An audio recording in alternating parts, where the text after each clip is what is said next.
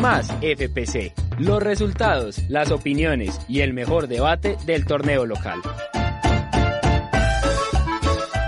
Más FPC. Programa infaltable de un proyecto cafetero. Hola, ¿qué tal? Y bienvenidos una vez más a Más FPC, su programa para hablar del fútbol profesional colombiano, el fútbol, el deporte rey, este deporte que se trata de perseguir una pelota y embocarla a la red, pero con un tinte cafetero. Mi nombre es José González y hoy venimos recargados para hablar de una nueva edición del especial que tenemos programado para este mes de junio y que ya casi se acerca a su final sobre los mundiales de fútbol de la FIFA para la selección de Colombia. Antes de entrar en materia, voy a presentarles, como no, al segundo al mando, al Iniesta de Messi. Creo que ese Iniesta de Messi ya lo había hecho, pero ustedes saben a qué me refiero, Diego Molina. Y me sorprende el ingenio para, para dar bienvenida a este programa.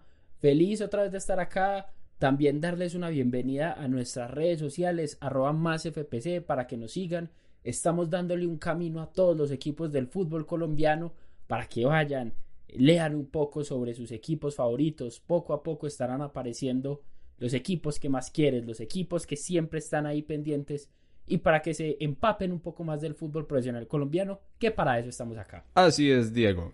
Hoy, por ejemplo, hablamos del Deportivo Independiente Medellín. Nos imaginamos que muchos que nos siguen eh, son aficionados a este gran equipo de Colombia, el poderoso de la montaña, uno de los grandes animadores del torneo en los últimos 20 años, que duró más de 45 años sin la gloria, pero que después mm, recuperó un poco de esa tradición que lleva más de 100 años en el corazón de los hinchas poderosos. Así que ya saben, como lo decía Diego, arroba más FPC en Instagram. Diego, noticias por ahí, se ha movido mucho el fútbol europeo. Vemos que las grandes ligas del continente viejo han vuelto a la acción. Un balance general antes de entrar en detalles de cada uno de los jugadores de la selección Colombia eh, que jugaron en este fin de semana en el viejo continente. Pues bueno, yo creo que el más destacado para todos es, sin lugar a dudas, la labor que ha hecho, que hizo en el último partido Duan Zapata. Dos goles, dos goles de cabeza, volvió recargado en sus dos últimos partidos, cinco goles, impresionante. Eh, Falcao también pudo, pudo, lograr un gol y si mal no estoy, creo que hasta Jason Murillo llegó a, llegó a, llegó a hacer un gol. También hay que recalcar que en el último partido de Davison Sánchez contra el Manchester United se vio muy bien, fue uno de los jugadores mejores ranqueado del partido por las jugadas que hizo y por la solidez defensiva después de la cuarentena. Y estamos, y bueno, y Juan Guillermo Cuadrado que ha jugado los últimos partidos con, con la Juventus. Entonces, en el fútbol europeo, a los colombianos esta cuarentena no les pegó tan duro. Aunque, bueno, me refiero a los jugadores referentes de la selección Colombia, les ha beneficiado. Y se me va David Ospina, David Ospina, que es un grande jugador que también fue muy importante en esa semifinal del Napoli que le ganó al Inter de Milán. Así es, complementando la información que ya les daba Diego Ospina, como lo dijo muy bien Juan Diego Molina, se coronó campeón de la Copa Italia, pero no pudo jugar la final en la que el Napoli derrotaría por la vía del penal a la Juventus. ¿Por qué no pudo jugar? Por acumulación de tarjetas amarillas de una manera un poco infantil. Pero bueno, el hecho de que el Napoli llegara a la final en gran parte se lo da la gran labor de David en el partido contra el Inter. Davinson Sánchez, como lo dijo Diego, también jugó todo el partido entre el Tottenham y el Manchester United, el empate 1 a 1. En el Porto, Mateo Zuribe jugó 75 minutos desde el arranque, mientras que Luis Díaz lo hizo todo el partido en el encuentro que enfrentó al Porto y al Deportivo Aves. Juan Guillermo Cuadrado también desde el arranque en la final de la Copa Italia y el día de hoy también vio acción en la victoria de la Juventus contra el Bolonia. James Rodríguez por fin por fin vio la acción el pasado domingo cuando jugó 77 minutos en la victoria del Real Madrid frente a la Real Sociedad. Sin embargo, hay que decir que al mediocampista colombiano se le vio demasiado, demasiado incómodo en la cancha. Hay que decir que Zidane lo puso en una posición rara, diría yo casi que desconocida para el buen jugador colombiano, lo puso extremo derecho una posición bastante complicada para James y más cuando viene de no jugar en casi un semestre desde el arranque.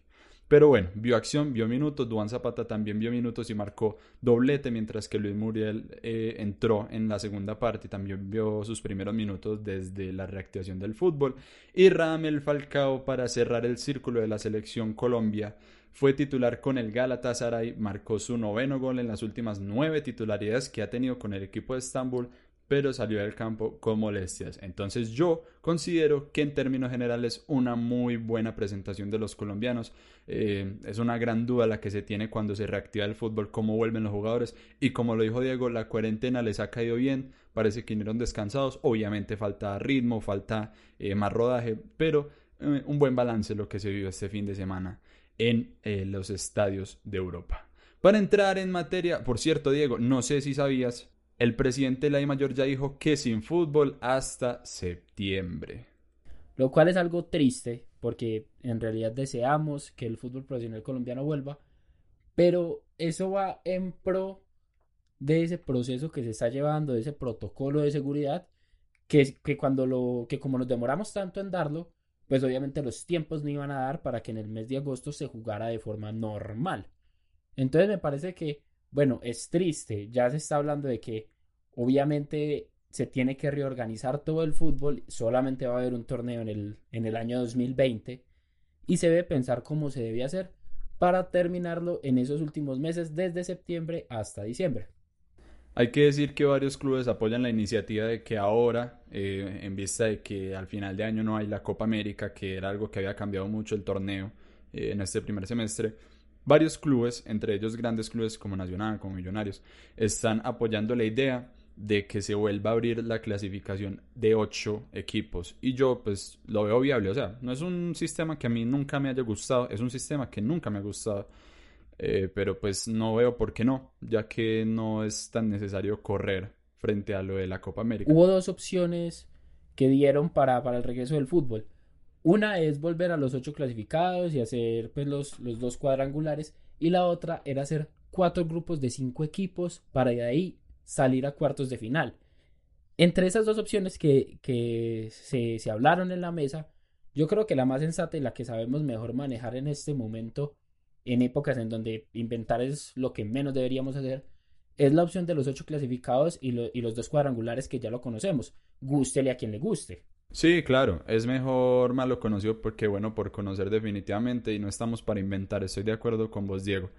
Em, aunque el, otro sistema a mí me parece interesante, me parecería divertido, pero primando la salud del fútbol profesional colombiano, lo de los ocho está bien. Para cerrar este tema hay que decir algo y es que el protocolo que se presentó eh, para el regreso del fútbol colombiano se dice que se presentó incluso en fechas similares a las que se presentaron los del fútbol europeo, solo que como aquí, en todo, eh, se retrasó su presentación, se retrasó su eh, análisis, se retrasó todo, mejor dicho, y vemos que en Europa ya se juegan hasta la tercera fecha desde que volvió el fútbol, y aquí volverá en septiembre. Esperemos que vuelva en septiembre. Lo más positivo, y es, pues, ah, pensemos positivo, ya, ya al menos el presidente salió a dar la cara diciendo que volverá en septiembre. Esperemos que lo cumpla. Vamos a ver qué ocurre de aquí a esa fecha. Esperemos que sí. Como la semana pasada les anticipábamos, hoy toca hablar del mejor mundial de la selección Colombia. Si venimos bien del peor, que fue el del 98, hoy toca hablar del mejor, el del 2014. Antes de entrar en materia, vamos a escuchar un análisis, un seguimiento, una nota informativa que nos tiene un viejo conocido de la casa, el profesor de la nada, Santiago Palacios. Un saludo muy especial a todos los oyentes de Más FPC. Mi nombre es Santiago Palacios y yo les voy a repasar cómo fue el proceso para que la selección Colombia clasificara al mejor mundial de su historia, Brasil 2014. Recordemos que el técnico al principio de la eliminatoria era Leonel Álvarez, que en La Paz logró un histórico resultado a favor de 2-1 al último minuto. Recordamos el gol de Falcao. Para ese entonces Colombia empezó cuarta en la tabla de posiciones de la clasificatoria de Conmebol. Pasamos entonces al siguiente partido donde empatamos 1-1 con Venezuela en el Metropolitano y se empezaba a ver un juego un poco aburrido de la selección Colombia. Luego repetimos de local contra Argentina, perdimos 2-1. Ese fue el punto de inflexión y para el próximo partido ya llegó José Néstor Peckerman, que sería contra Perú en el Nacional de Lima. allá Colombia se impondría 1-0 en un partido un poco aburrido en el que no se veía con mucha confianza el proceso de Don José. Luego iríamos a Quito para también perder 1-0 con Ecuador, lo que sería, digámoslo así, el punto más bajo de la era Peckerman en sus inicios, donde Colombia ya era sexta y no clasificaba al Mundial. Pasamos entonces ahora sí al partido donde para mí empezó todo. Colombia 4, Uruguay 0 en el Metropolitano. Luego de esa goleada, Colombia terminó, terminó quinta en la eliminatoria y pues ya el resto podemos ver cómo se fue formando este proceso de selección donde Colombia fue a Santiago de Chile para imponerse 3 a 1 a la selección del sur eh, y ya era segunda en la eliminatoria. Luego pasamos a enfrentar a Paraguay, donde le ganamos 2-0 en el Metropolitano y Colombia terminaría la primera jornada, la primera vuelta de la eliminatoria como segunda, clasificando directamente al Mundial de Brasil. Pasamos entonces a la segunda vuelta, donde Colombia venció en el primer partido 5-0 a Bolivia en el Metropolitano, lo que llenaba cada vez más de confianza a la tricolor. Luego perderíamos como en un golpe de humildad realmente 1-0 ante Venezuela en el partido se jugó en, la, en Guayana, en la ciudad de Guayana y Colombia bajaría al tercer lugar. Posteriormente empataríamos 0-0 con Argentina en Buenos Aires, lo que sería como un golpe anímico de nuevo, para luego ganarle en Barranquilla 2-0 a Perú. Seguíamos segundos con eh, clasificando directamente al Mundial. Eh, nos quedamos en Barranquilla para enfrentar a Ecuador en la jornada 15. También lo vencimos 1-0 con gol de James Rodríguez en un partido que, si, no, si mal recuerdo, era un partido que fue aplazado por la lluvia, tocó esperar un rato a que se jugara. Cuando se jugó la cancha estaba inundada y fue un partido muy de choque, muy complejo que al final pudo resolver James Rodríguez. Pasamos entonces al, a Montevideo, donde Uruguay nos metió dos goles para mí en el peor partido de la eliminatoria en la era de José Pequeno, en un partido donde se vio el miedo, donde se vio mal la selección y perdimos 2-0 con la selección con la selección charrúa. Luego volvimos al mítico 3-3 ante Chile en Barranquilla, donde Colombia empezó perdiendo 0-3 para el primer tiempo y en el segundo con doblete de Falcao, dos penales, logramos empatar un 3-0 para quedar 3-3 y clasificar al Mundial. Ya por último fuimos ya clasificados a Asunción para ganarle 2-1 a Paraguay, recuerden con doblete del capitán Mario Alberto Yepes. Eso fue todo por hoy, gracias a José González por invitarme eh, y espero estén disfrutando de este episodio.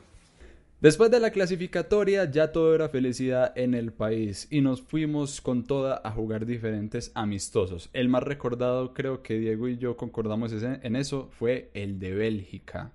Partido magnífico. Falcao en su esplendor, jugamos en eh, territorio belga y le ganamos 2-0 a la selección de Bélgica. Entonces daba con qué venir emocionados al Mundial, ¿no, Diego? Claro que sí, ese partido fue el 14 de noviembre de 2013. Fue una muy buena presentación porque Bélgica se mostraba con grandes estrellas y con prospectos muy buenos para el fútbol mundial y todavía lo estamos viendo que Bélgica se, se convirtió un país al que temer en el término futbolístico, obviamente. Y hay que decir que hubo cinco partidos de preparación de esta selección Colombia y no perdió ninguno. Le ganó a Bélgica, empató con Holanda, empató con Túnez, empató con Senegal y ganó contra Jordania. Entonces, los números fueron dos victorias y tres empates. A Colombia solamente le hicieron tres goles en cinco partidos. Entonces se fue consolidando como un equipo que iba a hacer una muy buena presentación, cabeza de serie en el Mundial, cuarto en el ranking de la FIFA. Entonces todo vaticinaba una buena presentación de la selección Colombia.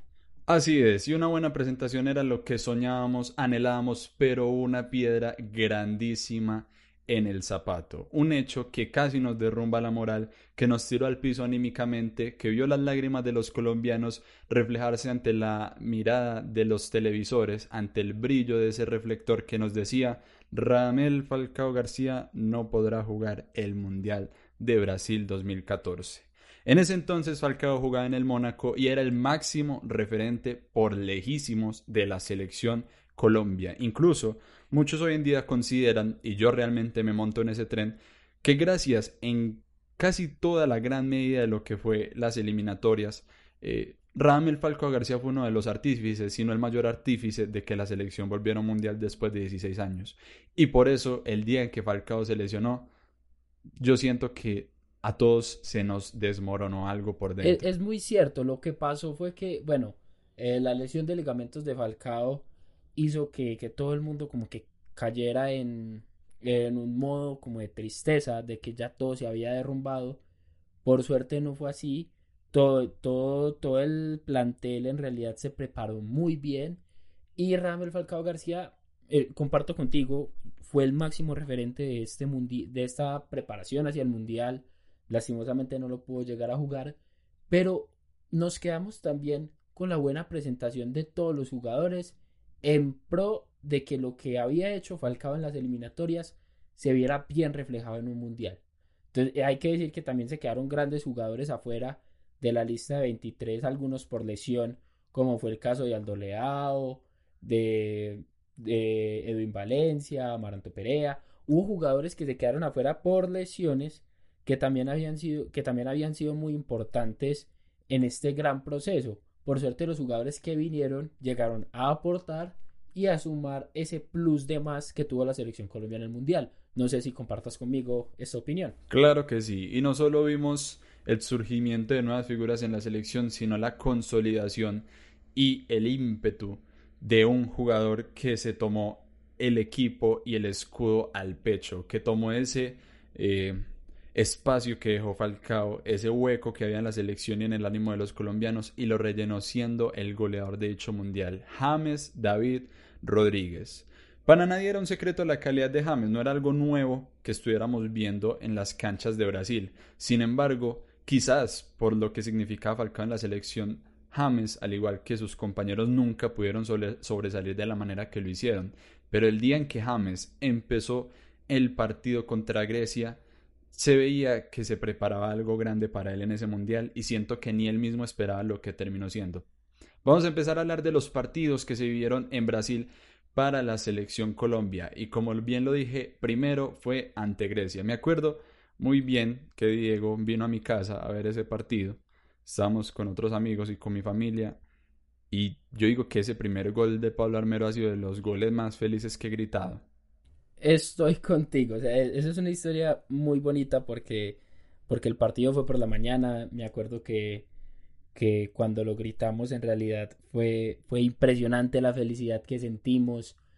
Uno, pues bueno, a mí me impresionaba que el, que, y nadie esperaba que el primer gol de la selección colombiana en un mundial después de 16 años lo hiciera un lateral y lo hiciera Armero. Entonces fue también muy curioso. Todos esperábamos que lo hiciera, no sé, Cuadrado, James, el propio Teófilo Gutiérrez, pero, pero no, fue, Teo, eh, fue Pablo Armero el que nos dio esa primera alegría que empezó a, a ordenar lo que fue un juego de la selección Colombia en ese mundial muy importante. Me va a tomar unos minutos para decir que Colombia en ese, en ese mundial planteaba el juego con 4-2-3-1, un equipo que jugaba normalmente en la mitad con Abel Aguilar y Carlos Sánchez, y que jugaba con dos extremos siempre, tirados a las puntas y muy veloces. En el primer partido, Cuadrado y Víctor Ibarbo, que jugaban era para adelante. Entonces la selección, ¿qué hacía? Tenía un buen orden en el medio para transportar el balón hacia los costados, para que ese balón alimentara al delantero. Obviamente todos hubiéramos querido que esos balones le hubieran llegado a la cabeza de Falcao, pero en este caso era Teófilo Gutiérrez el que tenía que cumplir esa labor y en el centro, en donde debería jugar, eh, en donde jugó hace cuatro años y después de seis años de ese mundial, en donde debe seguir jugando, James Rodríguez como estrella. Entonces, todo fue maravilloso en ese primer mundial, eh, perdón, todo fue maravilloso en ese primer partido que Colombia terminó ganando por goleada con un gol de Pablo Armero, de James Rodríguez y si mal no estoy, el otro gol fue de Teófilo Gutiérrez. Así es. Como lo dices, Diego, se cambió el esquema porque nosotros veníamos acostumbrados de jugar con dos delanteros, Teófilo siendo el socio perfecto de Falcao, pero en vista de lo que estaba sucediendo se cambió y le funcionó de maravilla a José Néstor Peckerman, por lo menos en este partido. Nos fuimos felices a almorzar ese día con una goleada 3 a 0 frente a Grecia, con ver a la selección después de 16 años volver a un mundial, con ver un estadio repleto del color amarillo cantando el himno de Colombia y la, y la felicidad no podía ser mayor en ese día. Después del partido contra Grecia vino el partido contra Costa de Marfil, un partido desde lo personal considero durísimo por lo que significaban estos hombres espigados fuertes, rápidos y las estrellas que habían en dicho equipo. Sin embargo, la selección Colombia también se supo imponer frente a los marfileños en un partido que tardó un poco en llegar los goles, pero llegaron y nos fuimos por la mínima diferencia arriba en el marcador 2 a 1 quedó el partido de Colombia contra Costa de Marfil. En este partido ocurrió algo también increíble. Bueno, los dos goles los hicieron los dos números 10, James Rodríguez y Juan Fernando Quintero, pero se repitió la misma nómina que Grecia. Entonces, bueno, es, hay un dicho que dice que equipo que gana no se cambia, no se toca. Y José Néstor Peckerman lo hizo. Jugó con los, mismos los mismos 11 contra Costa de Marfil, eh, llegándole a, complicar el partido a los africanos, porque como lo decías, la talla, unos jugadores tan grandes y tan fuertes como, como aquellos jugadores marfileños, Yaya Touré, Didier Drogba, Salomón Kalou, Gran, grandes jugadores, le complicaron el partido a la selección, pero que salió muy bien librada, con muy buen juego, al toque y a la velocidad. Así es. Juan Fernando Quintero anotó el segundo gol, como bien lo decía Diego, y un dato curioso sobre, hecho, sobre eso es que es el único jugador en la historia de la selección Colombia que ha marcado en dos mundiales distintos y ese dato lo revalidaremos la próxima semana cuando hablemos de Rusia. Pero hablando de Brasil 2014, también es la única vez desde eso, desde 2014 eh, hacia atrás, que la selección lograba ganar dos partidos al hilo en un mundial. Pero no contentos con ganar dos partidos al hilo, nos fuimos a enfrentar a Japón y qué partido, qué golazos, qué presentación. Nos dimos tanto el lujo en ese partido que hasta cambiamos de arquero en el minuto eh, casi 80. Y Farid Mondragón se convertiría en el jugador más longevo en disputar una Copa del Mundo hasta ese momento. Yo me acuerdo mucho de ese partido, el golazo de James Rodríguez. Yo siento que el partido contra Uruguay y su gol eclipsó un poco eh, lo que él hizo contra Japón, pero ese gol es una maravilla. Es impresionante. Aparte que otra cosa que me alegra mucho, y yo imagino que a vos, Diego, también debe te alegrar porque sé que vos tenés un gusto por este jugador, fue que eh, fue quizás el único partido en que se consolidó Jackson Martínez dentro del tercio ofensivo, dentro de la fase ofensiva de la selección Colombia. Yo diría que el único. Y, y, marcó los goles que le dieron la victoria a la selección Colombia frente al conjunto nipón. Sí, y no, y es muy cierto lo que dices. A ver, eh, hay que empezar que, claro, Colombia ya clasificada, lo que hizo fueron ocho cambios para el partido contra los japoneses y, uno de esos cambios fue justamente Jackson Martínez, que en la nómina que nos, que nos dan a la hora de investigar, habla de que Jackson Martínez jugó en una banda. Imagínense, ni siquiera jugó de nueve como normalmente lo hacía en, el Porto. ¿Qué ocurrió? Jackson, Jackson Martínez es un gusto culposo mío, porque en realidad me parece que la talla, el talento que tenía el jugador colombiano nunca fue bien aprovechada en la selección Colombia. Obviamente en ese momento estaba Falcao García con toda su experiencia y en un nivel altísimo, pero digamos yo siempre preferí toda la vida a Jackson Martínez por encima de, en este caso, Teófilo Gutiérrez. Pero bueno, la cosa es que Jackson Martínez en este partido demostró lo que tenía y se le veía la rabia a la hora de celebrar, los goles y marcó dos golazos. Recuerdo mucho el segundo gol que lo hizo a lo Falcao, que cuando entró al área enganchó hacia adentro, hizo una mague, un recorte chiquitico y con la izquierda la clavó al segundo palo. Un golazo completo que también se codea con el gol que hizo James Rodríguez en este, en este partido, pero a decir verdad, James Rodríguez tenía tanta magia en este momento que, que no se le podía decir nada. Eh, ya se vaticinaba lo que era la mejor presentación de un colombiano en un mundial y la mejor presentación de, de una selección colombiana en un mundial. Así es, y es que alegría era lo que irradiaba la selección Colombia, no se les veía eh, incómodos, inquietos, no se les veía nerviosos, realmente se veía como una selección top que estaba jugando su mejor mundial y realmente así fue, porque la selección Colombia clasificó con 9 de 9 posible. Algunos dirán, no, un grupo muy fácil, que rivales muy accesibles. Pero nosotros nos quedamos con el hecho de que la selección dio una de las mejores presentaciones en fase de grupos de lo que se ha visto. Y para nosotros eso fue una alegría muy completa que llegó a la fase de octavos de final, nuestro viejo enemigo, la fase de octavos de final, donde nunca habíamos hecho una buena presentación. Ya lo habrán oído ustedes de nuestra parte, eh, lo que pasó con Camerún, y después de eso ni siquiera llegamos a acceder a esta, a esta simple fase y nos encontramos frente a un rival considero yo bastante, bastante difícil, que es Uruguay. Uruguay uno nunca lo puede descartar para absolutamente nada. Y me acuerdo también de ese día en Barranquilla, el día que le clavamos cuatro goles a Uruguay, con un Falcao encendidísimo. Pero en ese día no estaba Falcao. Así que, ¿qué podía suceder? Lo que sucedió fue que James Rodríguez se tomó ese campo, se lo devoró. Colombia pasó por encima a Uruguay y a pesar de que al principio fue difícil, llegó el golazo de James Rodríguez, el mejor gol del Mundial 2014, el que le valdría un premio Puskas. Al minuto 28, control de pecho, media vuelta, volea al larguero y nada más que decir frente a Fernando Muslera. ¿Qué recuerda Diego de Colombia-Uruguay? En realidad no me voy a alargar mucho en este partido. Ya diste una, bueno, ya, ya lo resumiste muy bien de lo que fue este partido. Solamente voy a decir que Colombia volvió a jugar como jugó las eliminatorias y como le ganó a Uruguay con un 4-4-2 con dos delanteros marcados como Jackson, Martínez y Teófilo. James jugó por una banda, entonces no es tan extraño que James juegue por una banda. Y bueno, solamente quiero decir algo que me ocurrió en este partido y es que yo no celebré el gol de James Rodríguez frente a Uruguay porque te digo la verdad, no me la creía. Cuando lo vi, no me lo creí. Yo me quedé quieto, me quedé eh, totalmente inmóvil al ver el golazo que había hecho este jugador. Yo estaba con unos amigos en la casa de uno de ellos y literalmente todos me abrazaban y yo no sabía qué había ocurrido. Yo no sé cómo viviste vos este gol porque en serio yo ni, tuve tiempo de celebrarlo. Mm, yo recuerdo que estábamos en la sala de mi casa con mi familia, mi abuela, no, mi abuelo y mi mamá, y el día que, y el momento mejor que metió James ese gol, yo me acuerdo que yo me paré del sillón, abrí la ventana y yo empecé a gritar por la ventana, ¡Golazo! ¡Golazo! Eso sí me acuerdo.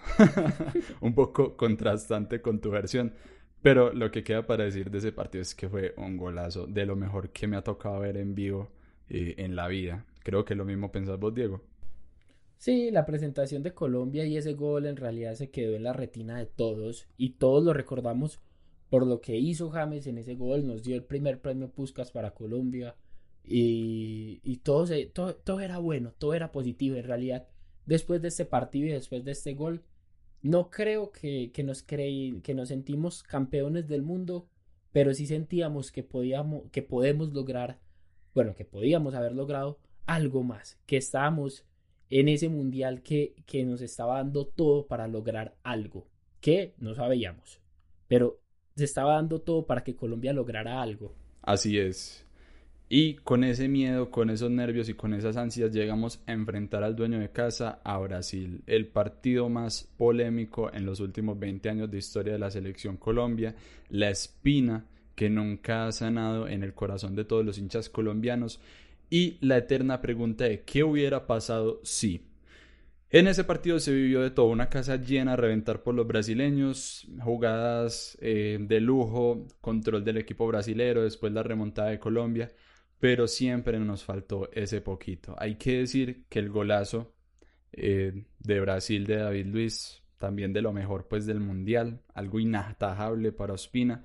Todos sabemos y recordamos muy bien lo que pasó ese día, después el penal de James, bueno, todo lo demás, pero todo el mundo se quedó con el gol de Yepes. Yo realmente tengo que admitir que yo ese gol no lo repasaba hace muchísimo tiempo, diría yo años, porque siempre fue algo que, simplemente no quería revivir. Y preparando todo esto, lo volví a ver y yo siempre había quedado la duda si, si fue gol y si no fue gol. Y repasándolo, no sé qué dirás, Diego, si vos lo volviste a ver también. Eso fue un gol tremendo. O sea, eso fue un robo increíble, porque pues. A ver, Diego, ¿qué opinas del gol de Yepes? Yo lo, lo tuve que volver a ver a mi pesar porque, bueno, hay que entregarles la información como debe ser a todos ustedes. Pero a mí, a ver, sí, yo creo que sí fue gol de Yepes. Obviamente fue un robo. Y vemos que lastimosamente con Brasil, en Brasil, este tipo de, de actos se quedan impunes. Podemos, eh, y hay ejemplos muy claros como la última Copa América, en donde también hubo ciertos, ciertos arbitrajes extraños a favor del equipo brasileño. Pero es, es cosas del fútbol. En ese momento no había VAR, en ese momento, en el 2014, ese tipo de tecnologías no estaban. Entonces nosotros no podemos llorar sobre la leche derramada. Empezando porque la selección jugó por primera vez con una camiseta roja que hace muchos años no se veía, que empezó en los 11 titulares con Guarín en vez de eh, en vez de otros jugadores que normalmente jugaban en esa posición y que todo estaba extraño, todo, eh, todo, todo en ese partido como que se derrumbó. Aún así Colombia dio la pelea hasta el final y la dio toda y nos fuimos con la cabeza en alto. Sí, totalmente. Como Messi lo decía en la Copa América que menciona Diego, la Conmebol siempre está con Brasil. Pero bueno, no vamos a hablar más del tema, del robo, del gol de Yepes, de que nos robaron en la cara, no. No vamos a hablar más de eso. Pero como lo decís, Diego, fue un día extrañísimo. Yo me acuerdo, yo, eh, Diego lo sabrá y las personas que son cercanas a mí lo saben, yo soy un llorón de primera. O sea, yo, yo chillo, pero chillo con lo que sea. Es, fácil ponerte a llorar. Sí, realmente es bastante fácil. A mí muéstrenme un video de perritos y le lloro lo que quiera. Pero ese día, cuando empezó a sonar el himno de Colombia, yo me puse a llorar. Yo sentía unos nervios, eh, un miedo, una cosa rara en el ambiente. Y me acuerdo que por esa misma sensación yo terminé viendo el partido solo en la sala de mi casa. Y cuando nos eliminaron, yo ni me puse triste, ni me puse a llorar. Yo apagué el televisión, el televisor, perdón, y me fui en silencio al cuarto. Y ya. Pues como lo decís, Diego, fue un partido que desde el principio era muy raro. Era una sensación maluca en el aire. Pero bueno, yo siento que lo que hay que quedarnos es que Colombia hizo su mejor papel en una Copa Mundial de la FIFA. Pero digamos también, a mí me pasó que ese, ese mal sentimiento, ese mal sabor de boca se me fue después de ver lo que le pasó a Brasil, después, después de lo que vi ah, ah, que le ocurrió a Brasil. Porque me acuerdo que yo sentí un fresquito. Sí, o sea, yo si bien estuve como, como extrañado, yo estaba, bueno, esa historia la contaré en otra, en otra ocasión. No vi los dos primeros goles, solamente los escuché por la radio. Cuando escuché el tercero, fui al primer televisor, encendí y vi la catástrofe. Y entonces me pongo a pensar, ¿qué hubiera sido de Colombia contra Alemania? Ah, no, gracias al cielo nos eliminó Brasil realmente. Entonces, entonces ahí va, nos fuimos bien, nos fuimos limpios y con la cabeza en alto. Sí, sí, sí, sí, en eso sí comparto. Yo me acuerdo sobre ese día rápidamente para contar mi parte de la historia. Yo empecé a ver ese partido con mi madre, que desde pequeña ha sido muy afiebrada por Brasil, muy hincha de Brasil. Y ella quería que ganara Brasil. Cuando metieron el primero, yo contento, el segundo yo contento, el tercero yo feliz riéndome. Pero cuando de un momento a otro, cuarto, quinto, sexto, a mí ya no me daba risa y ver a la gente llorando en las graderías ya no daba ni cinco de risa. Realmente presenciamos uno de los hechos más históricos en la historia de este deporte. Sí, es que en realidad todo, todo fue como, ay, ve, mira, eh, le están ganando a, Brasil. Ay, ve, están goleando a Brasil. Ay, hermano, están humillando a Brasil en Brasil. Exacto. Fue así. Impresionante. También, pues eso sería tema para otro capítulo para otro programa incluso, pero lo de Brasil en ese mundial fue realmente desastroso y nos quedamos con el sabor de que Alemania lo goleó y con la columna de Neymar. Para terminar en este programa vamos a decir que la selección Colombia terminaría quinto en un mundial. En un mundial de 32 selecciones, la selección Colombia terminaría en el puesto número 5. No solo eso, ganamos el premio al Fair Play, pues eso pues no importa de mucho, pero ganamos. Eh, la FIFA después hizo un recopilatorio de las mejores celebraciones, la ganamos. El mejor goleador del mundial lo ganamos con James, el Puskas lo ganamos con James. Entonces, a pesar de todo, fue un mundial que uno recuerda con una mega sonrisa en la cara. Yo realmente viendo solo el partido contra Grecia, una vez más me dan ganas de llorar y siento que Esperábamos menos y nos fuimos con mucho y realmente pudimos haber obtenido incluso más. Pero lo que queda para decir es que la selección Colombia que fue al Mundial del 2014 fue lo mejor que le ha pasado a la selección Colombia en su historia. Y esto fue todo por el episodio de hoy de Más FPC. Hoy hablamos del Mundial de Brasil 2014, la mejor presentación de la selección Colombia en lo que mundiales se refiere. Le agradezco a Diego Molina al otro lado de este programa que nos acompañó hoy como siempre y hablamos con él de muchísimo fútbol cafetero. También le agradezco a Santiago Palacios por su participación y le agradezco a ustedes por su amable sintonía, por su presencia. Ya saben, Pueden seguirnos en nuestra página de Instagram arroba más FPC para que estén enterados de cuándo se estrena programa, de todo lo del fútbol profesional colombiano, de novedades, de historias, de noticias. Ya saben, arroba más FPC en Instagram. No siendo más, mi nombre es José González. Nos vemos la próxima semana para hablar de Rusia 2018. No siendo más, muchas gracias a todos. Nos vemos en una próxima edición para hablar de muchísimo más FPC más FPC. Los resultados, las opiniones y el mejor debate del torneo local. Más FPC, programa infaltable de un proyecto cafetero.